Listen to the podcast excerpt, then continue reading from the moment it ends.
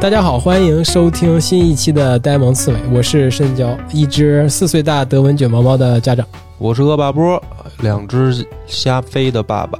哎，我们这个节目最开始的时候就想要做成一个跟听众有互动的一个共创节目，没错，两季的节目已经过去了，终于有第一个听 终于有众愿意现身说法对对了。，那听众自我介绍一下吧介绍自己吧。好的，大家好，我叫睡喵，然后是一只三岁比格犬的妈妈。之前就是有朋友领养比格犬，然后同时曾经拥有过两只比格，想跟大家聊一聊有趣的故事。比格犬特可爱，是。是，史努比是吧？对，史努比，虽然它看起来很可爱哈，又是呃很成名的动漫人那个形象哈，但是它的一些性格可能并不太好，例如什么它特别的淘气，特别贪吃，是不是有一些不太好的性格？呃啊，反是吗？是的是的是的。你们知道那个比格犬受害者联盟吗？不知道，不知道。真的不知道说说说说说，来来来来来来，这个挺有名的，就是他是一个收集那个博主，他本身是养了一个比格犬，他之前不了解这个犬种，就是因为觉得好看就养了，养了之后结果就发现这个狗很淘气，就是拆家，然后叫声给他带来了很大的困扰，而且那个狗可能不像金毛一样，比如说会哎很亲人，它很多时候对人的情感有一点冷漠，哦，是吗？对。又又冷漠在狗又淘气，里边是属于比较另类的了呗。它什么级别？你给我描述一下。比如说，它从来不会主动过来去舔你或者什么的，是吗？嗯，其实也不是这个，看他的心情。然后啊，就是比如说你可能哎你难过了，或者说因为什么事 emo 了在哭，然后你可能其他小狗可能会过来，但比格犬它可能看你，然后就走掉了。它真真的会这个样子，不是像其他小狗一样那么亲人，所以被那个博主给嫌弃了。哎，所以他就会收集一些那个呃所有的比格犬的主人的一些吐槽之类的是吧？对，投稿就、呃很精彩，非常精彩。行，我不聊他，聊你聊你啊。那你是怎么要养了比格犬这个犬种的？呃，其实我就是在二零二零年的时候夏天，因为我其实之前会关注一些动物保护相关的东西，嗯有一天偶然看到别人转发这个，我说啊，这狗好可爱，然后我就开始想养。等到十月一的时候，就正好看到有一个人想转让自己的比格犬，哎，我说天哪，这小狗太完美了，才十个月，我说啊，那我养吧。后来等到呃休完假，我就把那个狗接回来了，就开始养狗。哦，他是不是？被害了？就是他已经忍受不了比格犬对他的迫害。我会有一点，就 那他提醒你吗？他提醒了你说：“哎，这个犬可不好养啊。那 他有跟我讲说，那个小狗有分离焦虑，就是那个他还给我听了一段录音，就是他们家里人出门之后，那个狗在屋里就像哭一样的声音，真的是在哭的那种声音，很夸张。哦，因为他本身工作还有考研等有没有精力，就找了新的领养。对，所以说这个狗就完全不适合上班的人养，是这意思吧？就是它整个这个品种都这样。可以这么说。哦，这还真是不知道，原来不太了解，只是知道这个形象。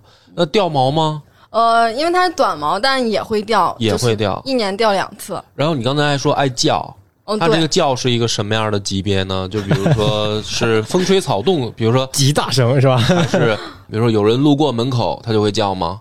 这个会，但主哦要是因为它的声音穿透力很强，然后它叫很大声，对，像破锣一样的声音。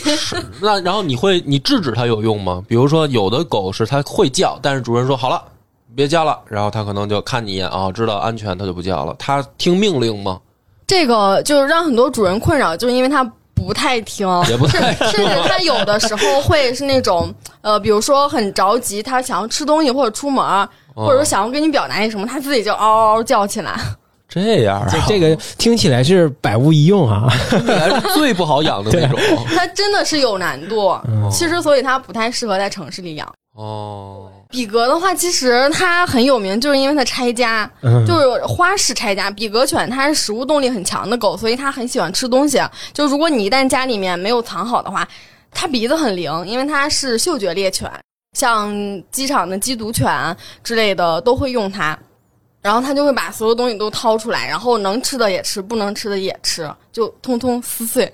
那你肯定你经历过这种事情吗？嗯、我的狗家里被撕碎了。我的狗就是其实是一个特例，但是我领养的第二只狗它是真的拆。我自己的那个小狗的话，它可能因为是比格中的天使是吗？对，因为他可能有了领养的经历，然后所以我觉得它性格有点改变。但是他小的时候仍然会喜欢把那些玩具之类的很快就撕成碎片。就虽然是有小狗的那个通病吧，我这一只是有一点，我不知道它为什么这样的性格，很温和，没有那么拆。但第二只会拆。哎，你觉得你第一只比格犬，哎，没有你你们描述的那样破坏力强大，所以那，我第二只有机会领养的话，是不是又就把第二只领养过来了？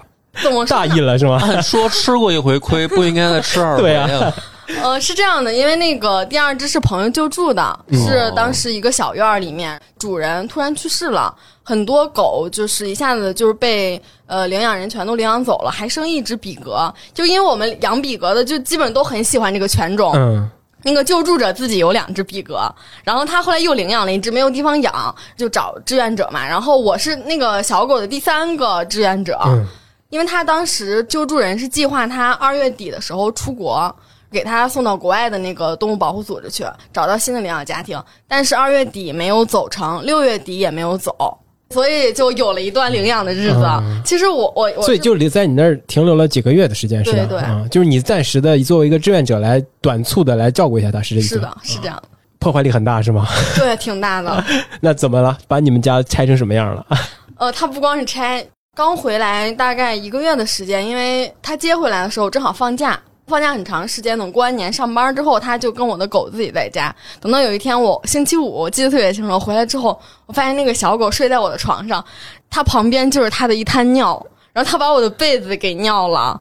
客厅整个就是他用嘴把那个柜子柜子门其实有点坏，然后他扒拉开了，把里面的药，就像什么威康颗粒、感冒药，他能吃的全都吃掉了。他都给吃了。服毒了 是吧？我我我觉得好像那，对啊，我我家狗也会好像咬开一些药啊什么，但是它不吃，它能尝出来它能闻出来，好像这个不是食物，它就不吃。然后这是怎么全给吃了？对，比格犬就是这个样，它超级就是食物动力很强，，始终在饿对？，始终在饿的状态。哦，那你梁博，你听这个比格犬是不是之前养的小柴是不是特别温顺了已经？感觉感觉好像比柴还难养的那种架势似的。那你养过别的犬种吗？或者说你接触一块生活过别的犬种吗？呃，我家自己很就是因为我会担心你是不是觉得是说这个比格难养，但是其实你没养过别的，就是所以其实可能比如说柴犬在你那儿也变成也是很难养的犬种，呃，因为我没听过，就是比如说抱怨拆家吧，可能抱怨比较多的是听过这个哈士奇，对对对，对吧？这就是比较出名儿的，小柴也拆。对吧？然后说掉毛的是谁？什么，比如金毛，各各种问题啊都有不同的品就有不？同的品种，但是比格好像没有没有频繁出现在这个榜单上，是不是你的这个 视角偏差呀？对是你只养过比格，呃以为它你接触过它是最别的犬种吗？我家之前一直就是在养中华田园犬，嗯哦对那个小狗其实其实还蛮乖的。啊，是对，然后我身边的话，朋友就是有养二哈的，然后还有养喜乐蒂的。嗯，对他们你你会觉得它比二哈还烦是吗？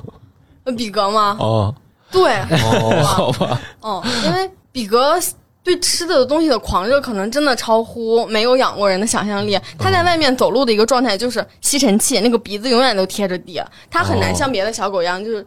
呃，正常散步去关注周围是，基本一直贴着地，然后乱捡。它乱捡，其实我觉得比别的犬种也要多。遛比格犬就是地上所有的垃圾，今天这条街上谁喝醉了，我基本都知道。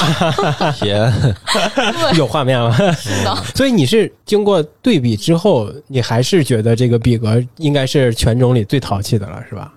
是这样的，在我我的一个理解里，嗯，犬种它本身有一点特点，但是它之所以说很淘气在拆家，是我觉得城市的生活无法满足它的需要，所以它啊产生了一系列行为。嗯对的，其实你刚才说的那个所有的问题，嗯，柴犬都有。就是你刚才描述的每一个问题，比如说乱捡垃圾、什么这个拆家，然后所有问题都有。但是唯一一个比较好的就是柴犬还比较听话是吧？听话，是吗？因为我觉得柴犬哦在我的印象里是性格会有一点敏感的小狗。它是挺敏感，但是比如说叫吧，你过去制止它，它会稍微管一点用啊。当然分公母，就是母的会好一点，公的好像不太行。它也不爱让人抱啊，但是它不会说这个就不理你。啊，对，就是除了好像这一点，我听出来说比它稍微强一点点，其他问题其实柴犬也都有。嗯，那我就可能想问一下，这两位啊，都是有有过养犬经历和正在养犬经历的这个嗯两位犬主人哈。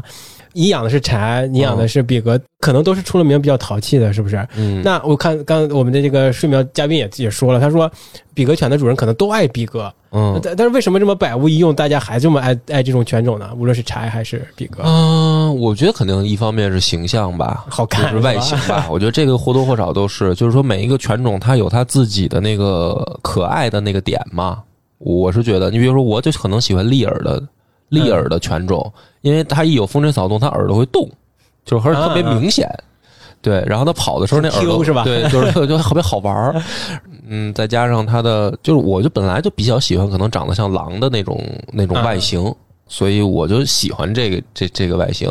但是比格我也知道它有它有它迷人的这个外形嘛，是，那比格呢？你怎么那么爱比格，或者是所有的比格主人都那么爱它首先也是因为外形啊？。就是好看呗，是吧？对，比格小的时候特别的萌，所以就喜欢比格的人都被从小他养是吧 对，保质期三个月，前三个月可能破坏力没那么强，是吧？嗯，怎么说？一直都很强，一直都在线。对，有一些人是因为它长得好看，另外有一部分犬主是因为比格犬是实验犬嘛，嗯，然后它在医学院里面，然后还有一些化妆品公司、药物公司做那种实验，嗯，他们的生命就为医学做了很大的贡献。药物可能还好，但是像一些外科手术，嗯，医学生们练手，可能一个狗用烂了，就随便缝上再用，它可能直接就死在手术台上了。就我们养比格犬的人觉得就是。在替人类赎罪，有一种感觉，就是你再淘气，但是我我们真的爱你，对，会有这种情哦感。，这个还真是新的知识点，不知道。就是医学生他们如果选狗去做手术，他们会更多的选这个犬种是吗？呃，对比格犬，它性格很温顺，甚至身体构造跟人会有一些相似，做实验用起来会非常顺手。所以就是每年全世界大概又用掉一万剂的比格犬。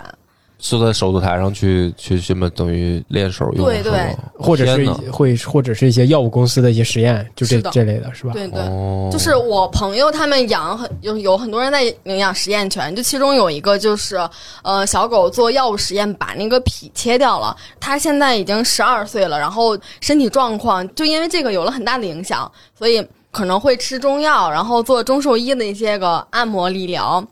老了之后身体状况不太好，就比别的小狗要花费更多的精力。那十二岁好像也差不多都会出问题了呀。嗯就是也确实是在人来说百岁了，百岁高龄了已经。这可能这是人类这个物种和比格这个犬种之间的一个关系，就是因为可能大家会觉得像你们说的要要为为人类赎罪的这么一个感觉，所以才爱他们是吧？这个动力确实很足啊，是对吧？，嗯，对，是哎，那你你领养过来的那个嗯比格犬，它呃它没有什么过去的这种这种经历吧？它是就是过渡一下在这儿是吧？呃，我的第二只就是那个是朋友救助的嘛，嗯然后对，在我这儿过渡一下。它本身其实之前是流浪了，然后被救助到小院儿，但它有残疾，就是它的耳朵先天是听不见的。大家猜测它因此走丢了，嗯然后那个右眼在流浪的过程中被咬坏了，然后彻底失明了，耳朵上都被咬咬破了，有很多伤口。因为有过流浪的经历，所以他的话对食物和水有更种迫切是吧？疯狂的渴望，就是你给他放一盆水，就是你不管放多少，他都能给你喝掉。喝掉之后就开始到处排，嗯，到处尿尿。哦，对，他是因为流浪过，对吧？但是就是说，如果没有流浪过，比如说那十个月就你就开始养嗯的，他会在行为上呃容易适应家庭生活吗？就是比如说不会乱尿尿。我这只狗真的是特例，就是我不知道它为什么是这种性格，就是呃，网友们反映的夸张的事情它都没有。它十个月来我家之后，进家之后，在那个卧室的门旁边尿了一次，抬腿尿了一次之后，它再也没在家尿过尿，它就哦宁愿憋着，然后等我们回来带它出去。但是它会很快的尿在楼道里面。啊，哦，但是不会只要出去，只要出这个门，它就嗯知道哦可以排尿了。对对对，领地意识还比较强，它是。还行。其实因为这个符合狗天性，嗯，就是它不愿意在住的地方尿，本来就对。所以你说，如果有一有一个犬种，它就喜欢在住的地儿尿，其实是一个很奇怪的事儿。嗯，对动物行为问题。那你你就养了四个月嘛？你的第二只的哦比格、，养了六个六个月啊？嗯那你给它送走的时候，是不是已经也建立了一些感情啊？呃，有没有哎想再领养一只来填补这个空位？想养两只犬？没有了。我觉得伤透心了养是吧一只就挺好。他俩没法交流呗，因为有一个笼子嘛。呃，对吧没有，我们家是散养，怎么叫散养？你是外在家里在家里随便跑。哦，对，对啊，我就说你你这不是两个有重叠的时间吗？嗯他俩当时能互相那个融入吗？天哪，他们俩感情特别的好。哦，是吗？对，就是我自己的那只狗是一个有点社交牛逼症性格的，哦它所就是我为什么想说把那个小狗来接回家暂时住几天，就是因为我想我有一个想法是，我觉得它在家自己太孤独了，看看可不我的精力能不能说去同时照顾两个狗，如果可以的话，那就考虑给它找一个小伙伴。然后我的狗，嗯，都不知道多夸张，就是那个小狗新接回来之后。我的那个狗睡觉的时候都在狠狠的微笑，它 那个嘴巴都咧到耳朵上去了，就开心了是吧？来伙伴了是吧？对，特别开心。然后新的小狗来家第一天晚上，它都没睡好觉。然后我把新来的小狗放在另外另外一个卧室了，然后我的狗还是跟我在房间睡。我的狗一整夜都没睡好，只要是我翻个身，发现它立刻就起来了，特别想冲出去。结果第二天早上我起床遛狗的时候，它还第一时间冲到那个房间里去去找那只，对，去找那个小狗。嗯，其实还有很重要的一个是，我的这个狗帮助另外一个小狗，嗯，就可以说重新建立了跟自我 跟重新建立了跟小狗以及这个世界互动的一个方式。哦那个小狗，因为它是有流浪的经历，然后有过很多负面的体验。它的一个习惯是，呃，很敏感、很害怕，就是你出门遛弯的时候，它会跟在你的身后。从来不会说，哎，像往前暴冲那种的，而且它上厕所，包括交朋友，最开始全都是抗拒的状态，它就很害怕。它玩的话，也只跟我家小狗玩，在外面，我家狗是不理它的，要去交别的朋友。然后这个时候，它就会生气，它就不允许我家狗去，他生气会怎么表现它呢？大吼，哦，然后吼别的狗，哦，吼别的狗。虽然他是听不见的，但不妨碍两个狗互相对骂。对，他最开始是这样一个状态，然后等到后来慢慢的，大概在三四个月的时候开始交朋友。一开始是跟比他小的狗玩，主动去闻人家、追人家。等到最后离开我家的时候，嗯，外面车多人多，它也无所谓，大狗小狗，它只要闻着顺鼻子，它都会去玩儿。就我的狗帮它完成了社会化，我觉得甚至是因为他们俩关系很好，所以重建了那种跟狗的相处体验，这一点特别明显。但我觉得这百分之九十是我的狗的功劳。哦对，其实在这过程中，我觉得我没有说去引导它或者训练它做什么。这个确实挺牛嗯。这是你家的这个特性，还是说这个犬种的特性呢？你你也不知道，其实呃，不一定是吗？会有一个对比，就是我觉得可能跟我狗性格更多一点，哦因为我们家是这个小流浪小狗第三个家庭，在第二个家庭里的时候也是两只比格犬，嗯，然后那个比格犬呢特点的话，可能就是会更希望主人的爱只属于自己一个，嗯就是对于食物，然后还有一些。主人去拥抱啊，这种都很敏感，就是主人只可以抱我，哦然后独占性是吧？对，如果这个吃的要是给第二个小狗，不可以，我要先去抢过来。他在那个第二个家庭只待了一个月的时间，最后就因为两个狗可能会比格有多爱叫，就是他们两个比格犬在家才在一个月的时间，然后就被楼上 给投诉了，都不是楼下投诉，楼上说你如果不把你家的这狗处理了，我就让警察来抓，都抓走。后来紧急找了领养，后来我说 OK，来我家待一段时间吧。对，就是有一个契机。所以就还是你们家那个原来那只小狗的一个功劳，就是帮它重新的建立了跟人和跟其他狗的一个信任关系？对对，是这样的。偏个性而不是共性。嗯，嗯因为你刚才说那个，我也觉得挺不可思议的。对对，真的是嗯。，我家的也是都是排外，就是谁来都先胖揍一顿，得先确定自己的这个老大地位。嗯，啊，那那你呢？接受过这种投诉吗？就是因为比格犬的一些不好的对啊行为，邻居啊什么之类的。也也爱叫吗？呃，我家狗是因为乱撒尿，啊然后被投诉。最开始的时候刚接回来嘛，就是像刚才说的那个，它不在家里尿尿，但是它憋得很急，它一出门就要在楼道里。等不到去草坪里尿。然后我当时住的地方，那些叔叔阿姨们就很介意这个事情，嗯就是你给我脱了也不行，你的狗不可以在这儿尿。当时我我朋友下午的时候会去遛它一下，结果偶尔会发生冲突，嗯然后就被举报了，举报了大概有两次吧。刚开始养狗，其实会很忐忑，就说会不会真的把我的狗抓走，还得送到朋友家去。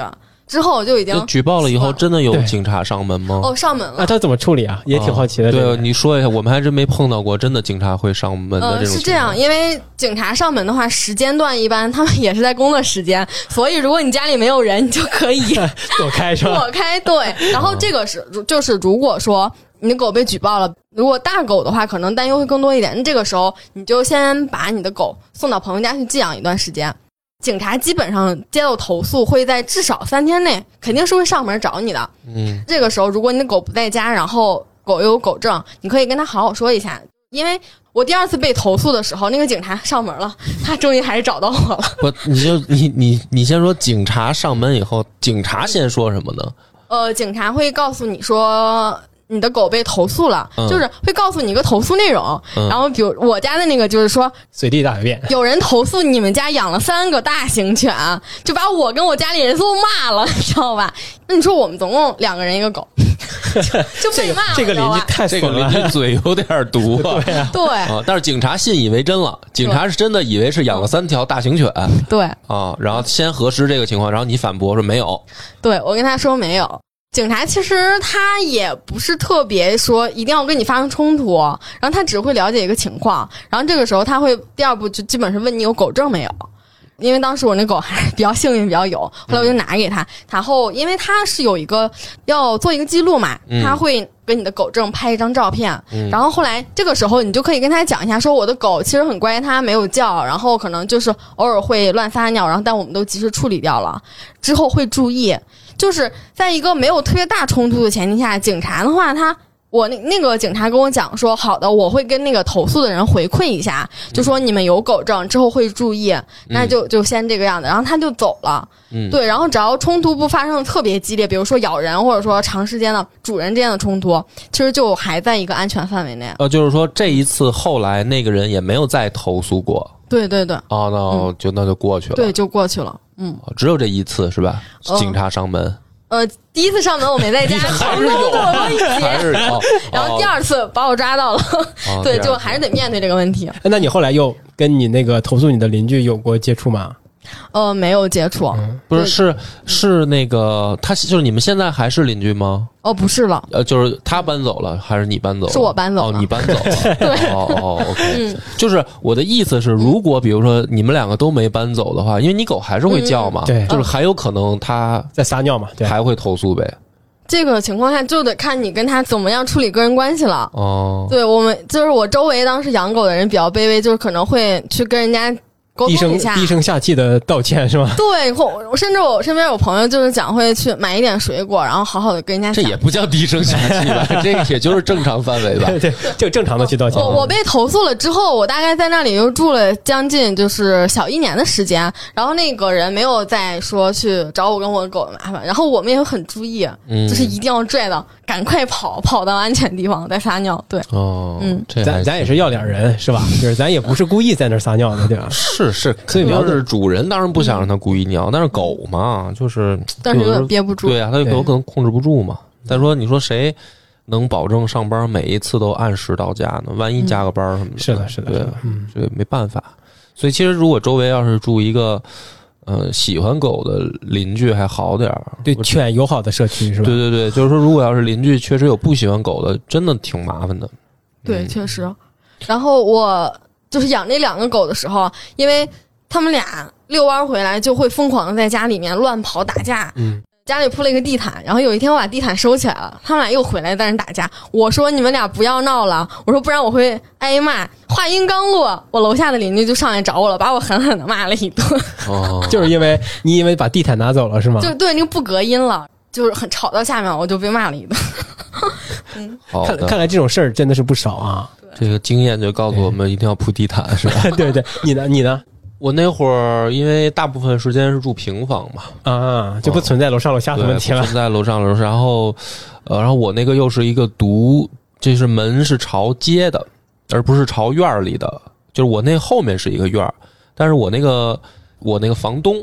他呢是把门啊自己朝街开了一个，然后他把那个朝院儿的门封起来了，啊，所以呢就比较好，就是基本上跟院儿独立空间了对，不太接触。然后出去在胡同里，反正大家也都没有对狗特别害怕的，就还比较顺利。其实某种意义上，我去住平房也是为了养狗方便，当时有有一些有一些这个因素在，嗯，我就知道这个我也懒，没感觉养大狗的住平房多，就是柴犬，我觉得其实还好。那你真的还蛮谨慎的。呃，对，因为我当时是先住了平房，然后才决定养珊珊的。后来，嗯、就是因为养第一次养过，我是也是养过两次嘛。然后第一次养的时候，也在住楼房的时候就知道好多事儿特别不方便，要住楼房。因为柴犬确实也挺喜欢出街溜的，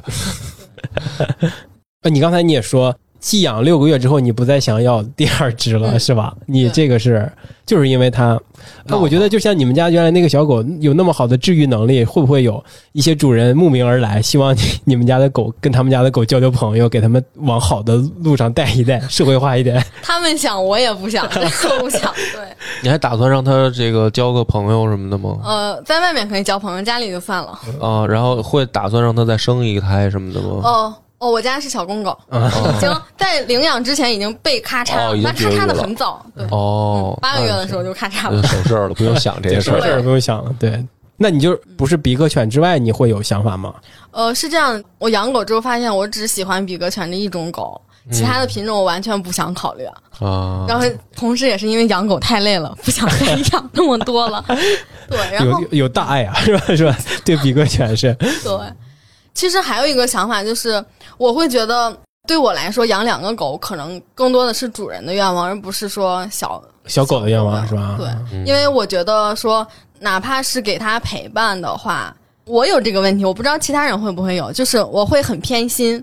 嗯我是我发现我是一个特别偏心的人，就是我发现我只能爱我第一只小狗，然后另外一个狗，嗯，它住了半年的时间，我说真的，我觉得建立起来的感情可能也没有那么的丰厚。嗯嗯，对，其实我我的狗到十月为止才养了两年，那个小狗在我家待了六个月，其实时间不算是特别的短，我觉得，但是我我觉得我对它的感情仍然没有特别深。很淡 是吧？对，然后我发现我我我我跟我朋友讲说，我说我所有的爱都给我家大狗了，再也没有了。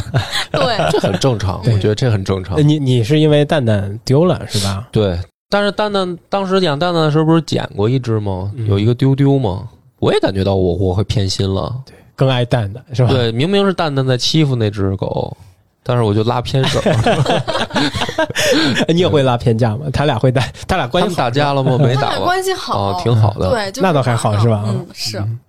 呃，你是在疫情那段时间，是不是在居家办公的那段时间照顾的那只那只领养犬，对吧？对对，那你需要二十四小时，可能要跟他们待在一起。嗯，是的，这个你可能梁博可能没有经历过二十四小时跟狗待在一起的。我有过啊也也对对我单独创业的时候不上班啊。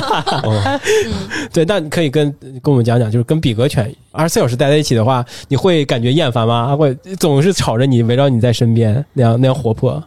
嗯，好处的话，就是因为我觉得一个一个人独居的话，虽然很自由，有时候也觉得很孤独。养了两个狗，就是睁开眼睛之后发现，哎，两个狗在那里，就觉得啊，好温馨啊，觉得那种被陪伴的感觉是我比较喜欢的。然后的话，二十四小时在一起，就是我发现我一边在家里面工作，然后还要去花时间遛它们，就其实上班的时候反而是一种让我更轻松的状态。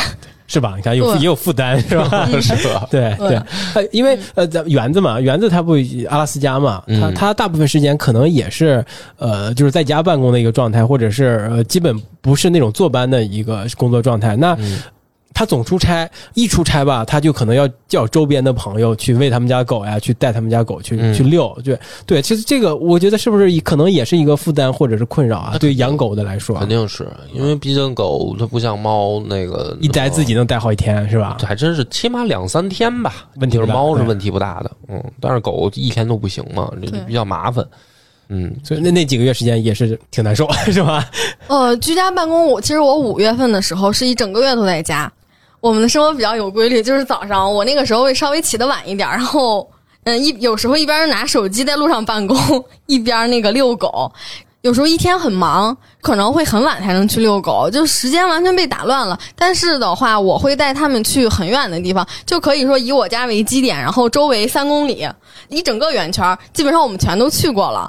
就我是一个喜欢在路上，哎，比如说看到便利店，或者说哎麦当劳什么的，我我想吃东西了，我就把狗拴在路边，然后我就进去买东西，买东西之后，然后我们三个就坐在马路牙子上大吃一通。五月份的时候那段也很热了。狗和我都走累了怎么办？比如路边有一个银行，有 ATM 机，OK，好，我们进去吹空调，然后我们就。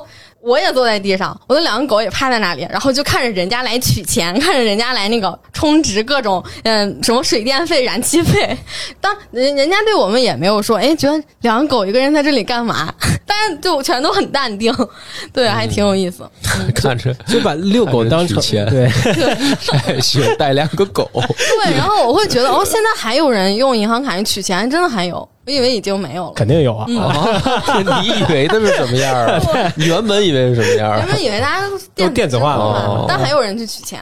我就取，当然会有了，可能会有用处。用后那个同事结婚，我不得取点现金给包红包，是吧？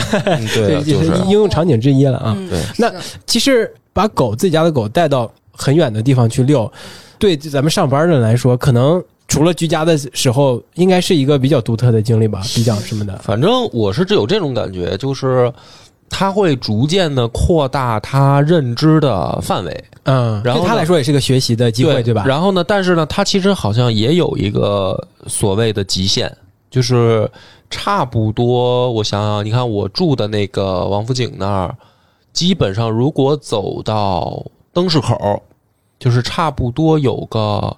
不到两公里就累了，他就不会有意愿再往前探路了，就是他就开始想回头，或者说就是没有再那么步履飞速的往前行进了。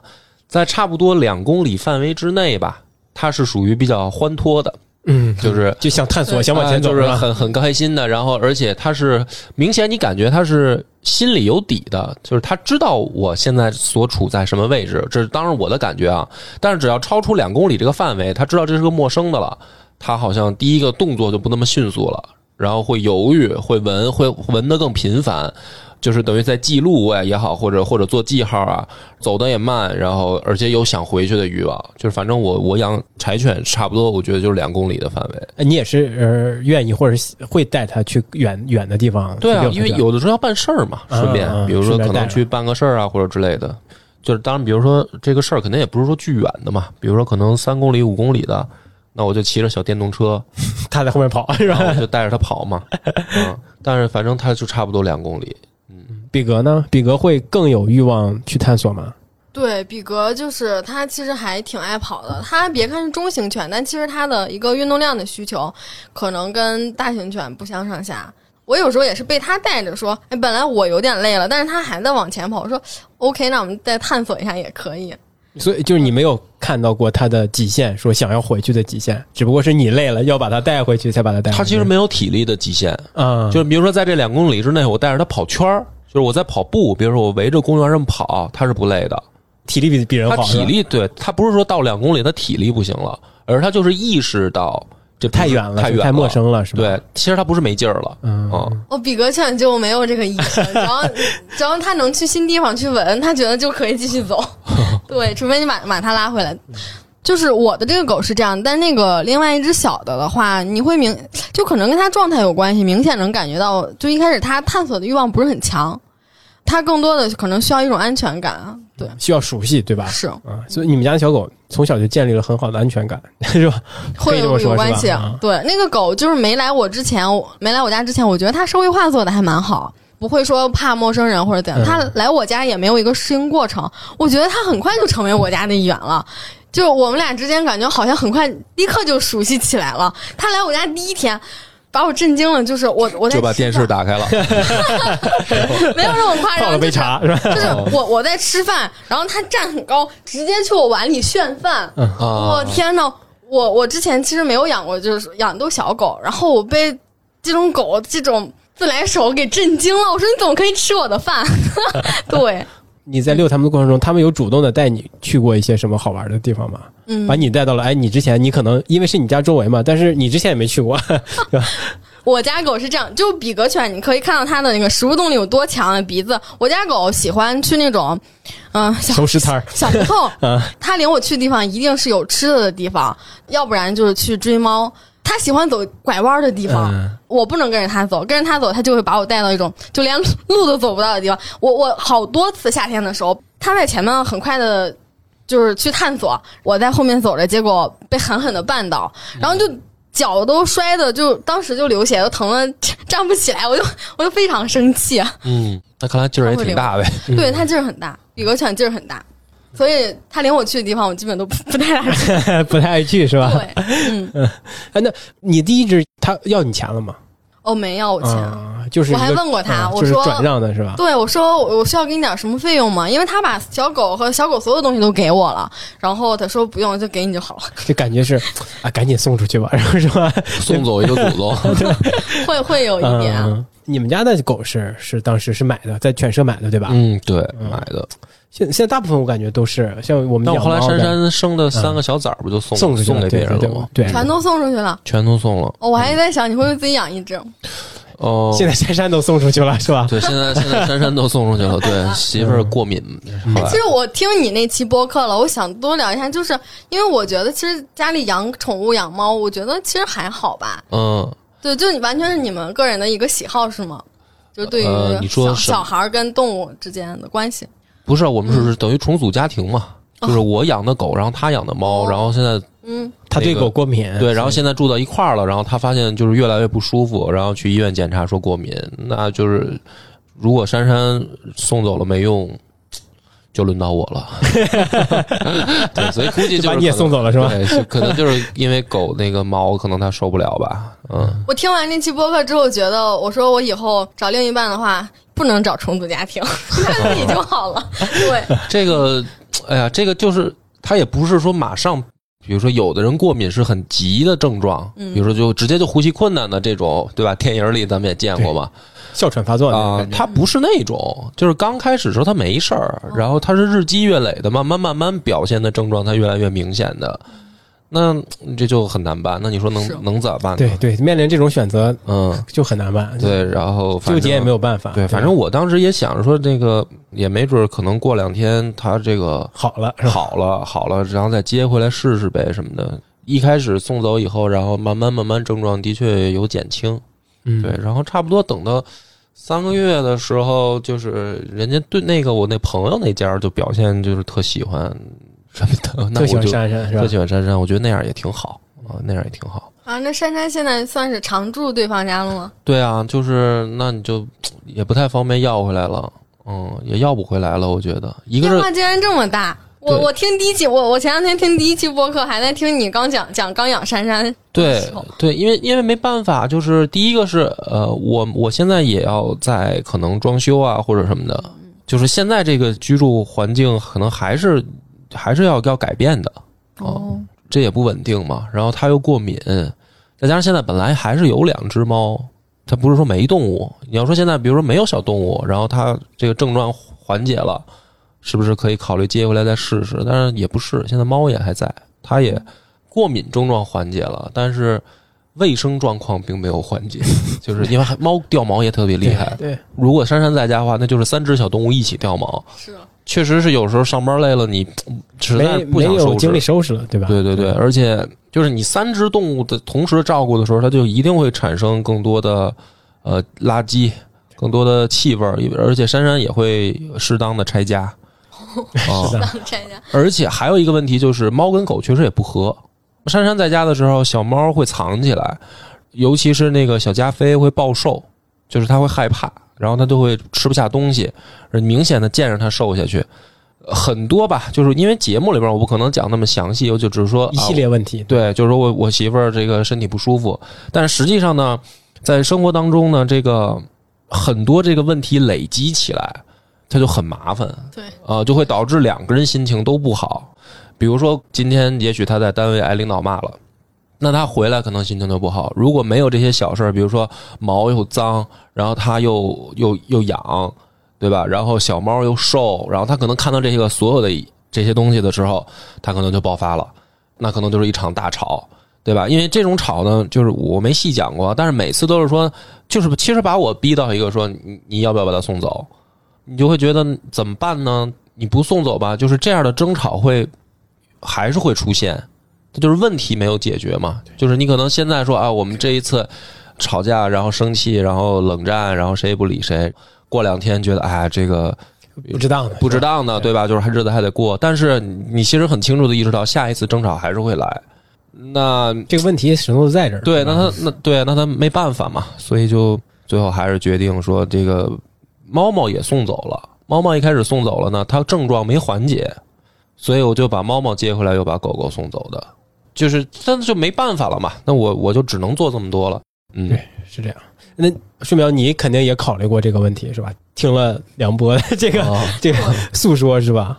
我我听完之后就觉就觉得不能不能弄一个重组家庭，对对，或者说 只要一个就好，或者说对方如果确实嗯，比如说他不过敏吧。比如说，他也很喜欢动物什么的，这我觉得就没事儿。其实我当时也觉得，你说他都养猫了，应该没问题。我对我是觉得，我也测过那种过敏源嘛。我觉得猫毛和狗毛我是一起过敏的。对，就有 对对，就有的人就是他只要过敏，他是猫狗都过敏。像我妈就是，我为什么这么喜欢狗？我记得我跟申娇也说过嘛，就是因为我妈这就猫狗都过敏。那我小时候就养不了宠物，长了是吧？啊，所以我就特想养狗。但是我没想到啊，就是没想到还有确实就是。就是猫没事儿，狗就过敏的，那 这也是挺意外的。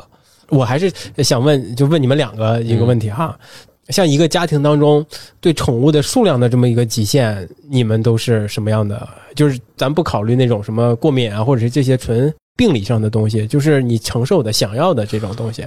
我因为养过两只的这个情况嘛，所以我觉得还是一只好。嗯，因为确实是好多人都觉得说我得给它找个伴儿。嗯，但是确实它不需要伴儿，就是你真的养了两个的时候，包括我现在不是两只猫猫吗？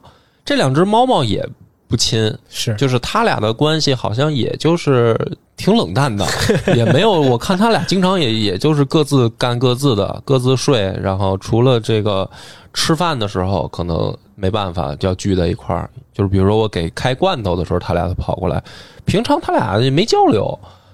嗯，然后狗就更是这样，珊珊也好，蛋蛋也好，都是见只要见上别的狗进家就就是一顿胖揍，要给人家轰出去，要独占主人的爱。对他就是想独占，或者说他这个爱不爱的都放一边，就是他就觉得我这个领地不需要其他的东西是吧？对，就是哪怕珊珊她那个生完小狗以后，那个小狗到两个月以后的时候吧，就差不多就是一呃没有那么久，可能一个月以后。就是那个三只小家伙已经会自己满地儿跑了，而且能上台阶儿。就是它那个窝是有一定高度嘛，它能爬出那个纸箱子的这个程度的时候，我感觉珊珊好像就就已经有有点烦他们仨了。就这还是亲生的，你知道吧？就是说特别奇妙。一个月以前，他真的就是无条件的接受。我明显的感觉到他可能已经烦躁了，但是那个小家伙爬过来吃奶啊什么的，他还是会忍着脾气。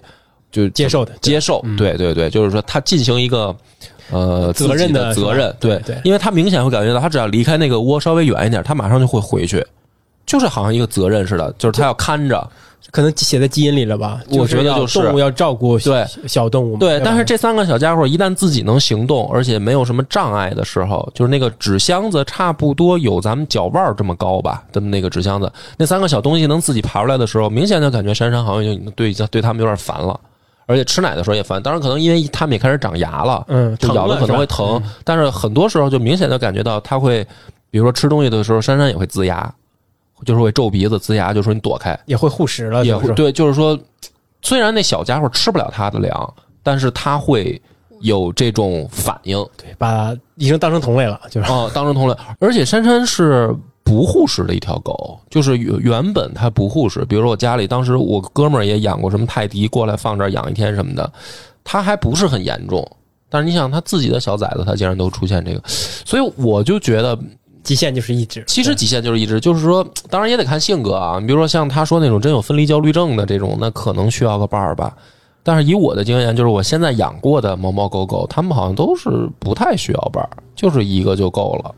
所以在这样的情况下，我觉得一个就合适，因为你你觉得是给他找一伴儿，可能其实你你就是喜欢另外的一条狗是对，吧？其实对于他来说是你给他找一麻烦，嗯，我觉得可能是这样，所以一只狗就就或者一只猫其实挺好的。顺苗也是同意这个观点是吧？对，而且其实我我是真的会有一点后悔，就是说去把那个第二个小狗接回来养了一段时间，因为他们俩关系很好，所以等到走了的时候，那个小狗七月底走了的时候，我家狗特别舍不得。就是他眼看着那个小狗被接到车上去了，然后他就想要疯狂的去追车，因为他不知道那个狗为什么被带走了。然后回到家之后空空荡荡的，然后他就到处找，就很明显很失落，就搞得我心情也很不好。我觉得我我觉得自己太自私了，就是我觉得我强行塞给他一段一段关系关系，然后我现在又给他剥夺走了，没有给他任何理由。现在我有时候偶尔在路上我们散步，我提到过两次那个小狗的名字，那叫小鸭，我的狗就就到处乱找，他还记得他，就是我会有一种已感觉，经过去多长时间了？呃，已经过去三个月的时间了，嗯，对，嗯我觉得还有记忆，对，还有记忆，挺深刻的。所以我我我安慰自己说，这个小狗如果说它六月底顺利出国了的话，那他们肯定也是会分别。那它现在去了别人家里面，其实分别是一定的。我就拿这个理由来安慰自己。对，嗯，嗯，另外的话，我觉得就是因为我是自己一个人养狗，我就觉得那个养两只的话是确实有压力，对吧？真的照顾不过来。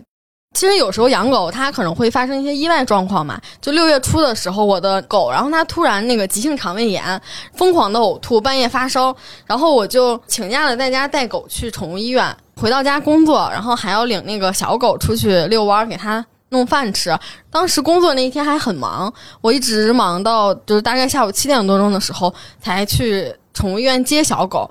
小狗半夜就呕吐和起来一次，然后就整个人也没有睡好，又很忙，真的整个人都到极限了。我我才发现以前是太高估自己的一个能力空间了吧？对，其实是没有能力很好的照顾到两只小狗的，就更深刻的体会到我只能养一个。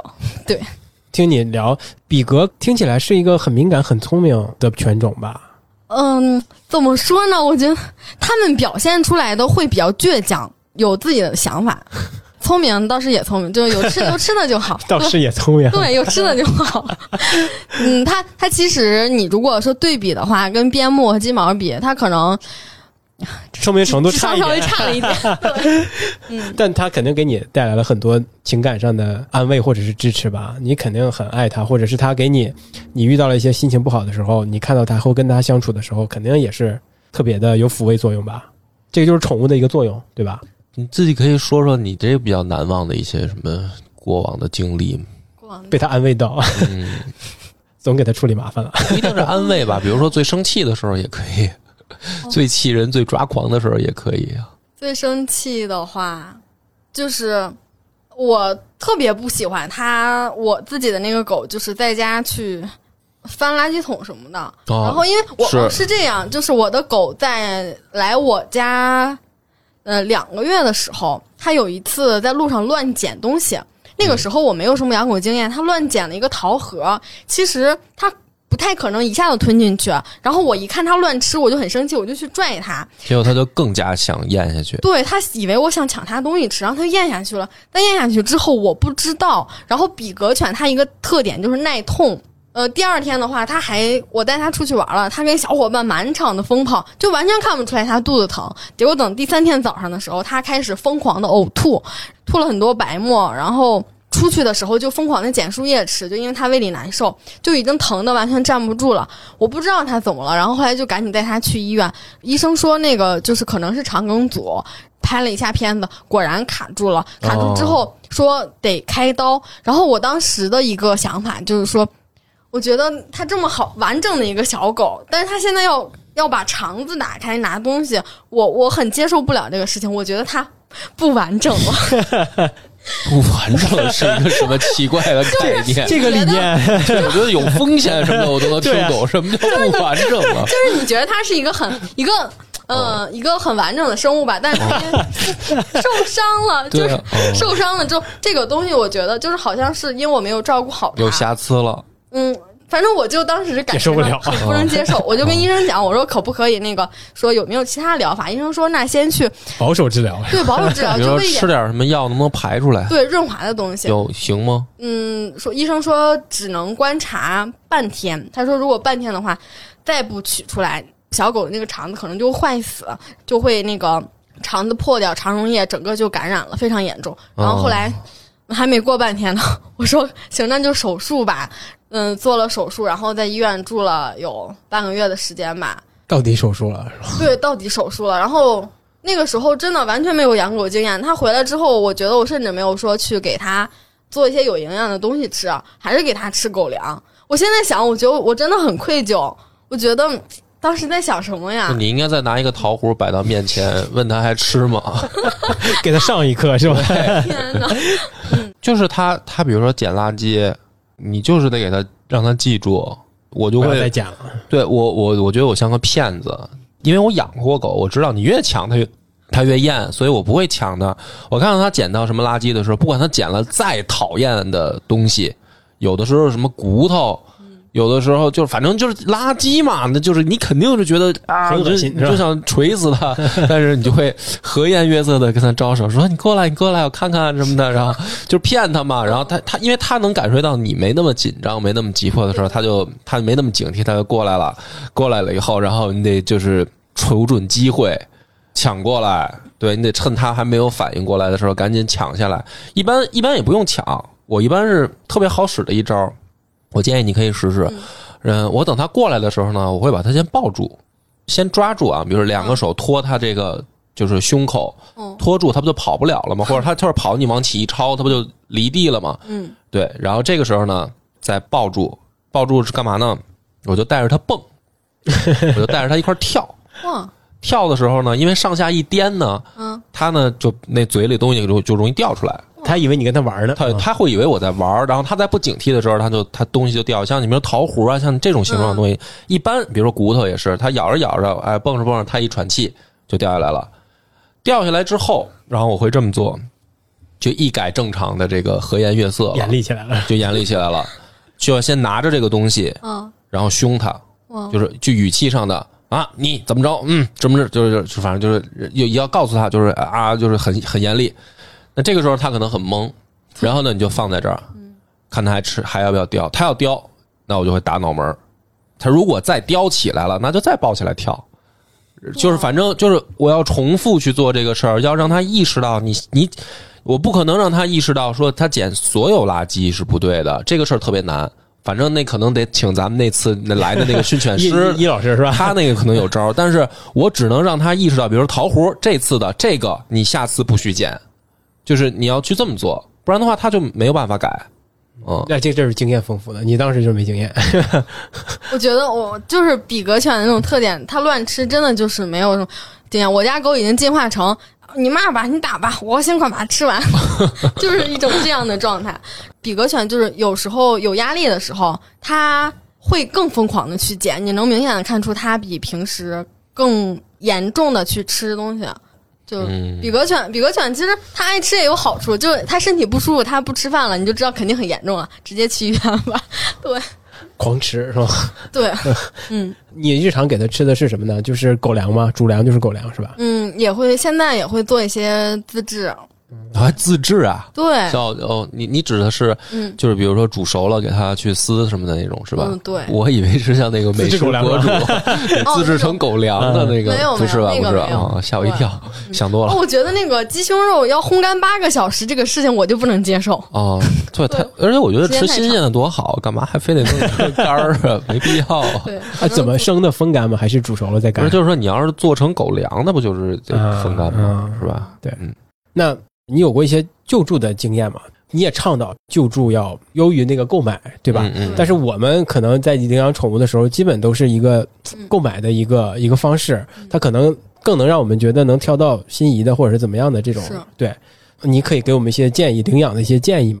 嗯，领养的话，反正我觉得还是分新手跟有经验的吧。嗯有经验的话，比如说救助站的那种小狗，我其实不知道这个是不是会影响到很多想要领养救助小狗的人，嗯就是因为连救助站的小狗基本上都会有一些行为问题，甚至稍微严重就是心理问题。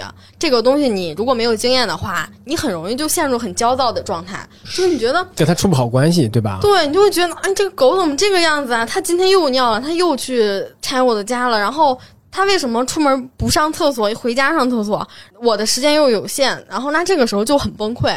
所以如果是新手的话，如果说领养，就是你可以去挑那种。他过往没有什么创伤，没有说经常挨打，然后或者怎样，年龄偏小的话，没什么行为问题，其实还是可以领养的。而且，其实我就我可以这么说，如果哪怕你就喜欢纯种狗、品种狗，你去想找一个合适的领养的小狗，你基本都可以挑到。嗯，各个年龄段，老年的肯定肯很少考虑，但是青壮年的基本上你都可以挑到，就是这样一个情况。嗯，救助的话，其实要考虑清楚你的付出。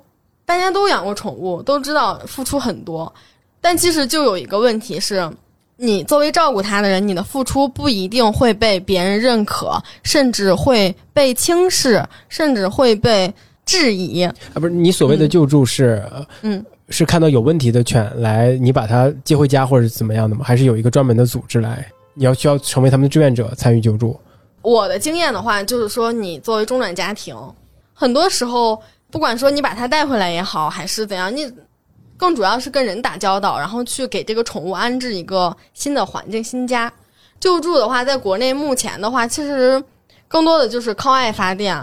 但是这其中中转家庭，你救助者，包括有还有一些很好心的人，他们会说：“哎，我出资，我救助这个小狗。”可能看起来很单纯哦，大家都是为爱发电，但其中养狗理念不合。投资者的一个居高临下的心态，然后包括中转家庭就是遇到的照顾狗的实际问题，就最后会变成特别特别复杂的事情。所以主要承担的一个责任就是一个中转家庭的责任，对吧？就是这个是最复杂的、最麻烦的，是吧？那那你就是如果呃有一个领养者想把这个你在你这儿中转家庭的要领养走，那他觉得养的不太好，就会退到给你这个中间这个这个家庭，对吧？这中间就也很容易产生矛盾。领养走的那个人觉得我我现在养不了，我要退回给你，这很正常的事情。对。然后你又会觉得说，你没有做好决定，你就把狗弄走了，你现在又要退给我。所以听起来，这个救助的这个行为是分几个步骤是吗？最开始的是有专门救助的这个群人，然后中间的领养中间的家庭，然后最后是这个领养者，是吧？这这三个环节。嗯，就拿比格犬来说吧。有一些人专门在做，是那个把小狗接回来，然后从实验室救助出来，先在中转家庭，之后再送到国外去，就很成完整的一个链路。有的时候救助人他可能没有时间空间去养，所以他就需要一个救助家庭。嗯，大概的一个链路，像你刚才说的是，就是一个小狗被救助出来了，被救助出来了，然后他现在要去哪住？中转多长时间？它的中间的费用，呃，它的吃穿用度，然后它后续去哪里？怎么给它找新的领养？就中间其实要花费很多时间跟精力。那自从你养了比格之后，就是一直有这种行为呗，就一直参与到这个救助上了，对吧？就是我养的这个第二个小狗，其实算是比较深度的去参与了。那就是说，有了这次经历，你还会再去做这个中转家庭吗？我不会了，不会了。我觉得我有点被伤到心了。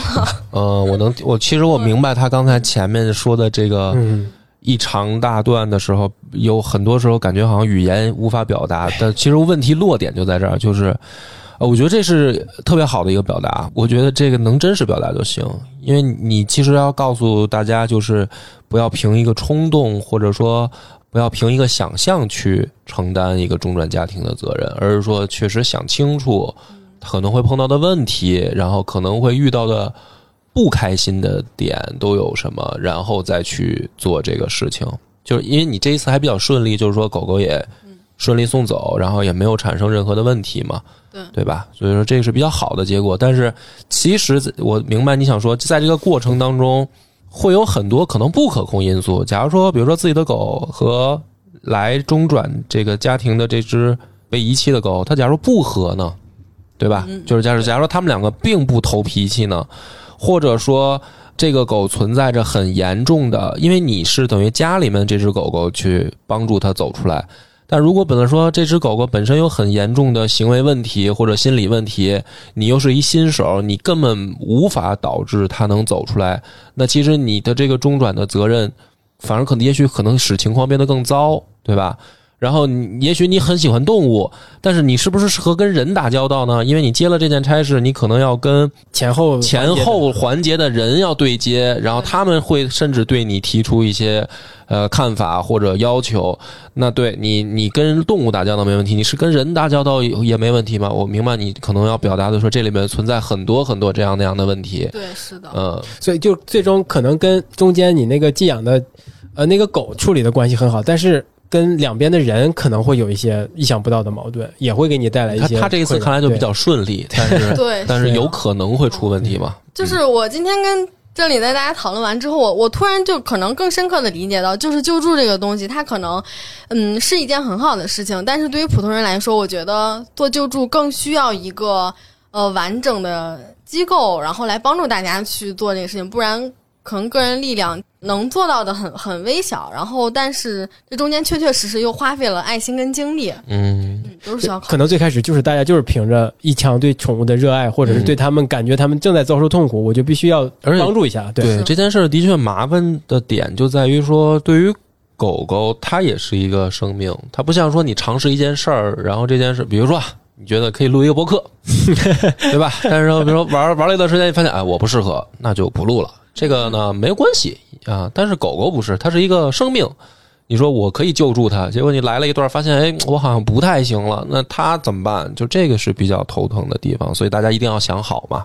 可能这就是救助的一个比较核心的一个矛盾的问题。对对对，需要像你说的，有可能有需要有个机构来告知大家可能会有这样那样的情况，真的还是要专业的人去做这个事情，让你更有效率，让你有考虑说这个我愿不愿意把这个接受下来？对。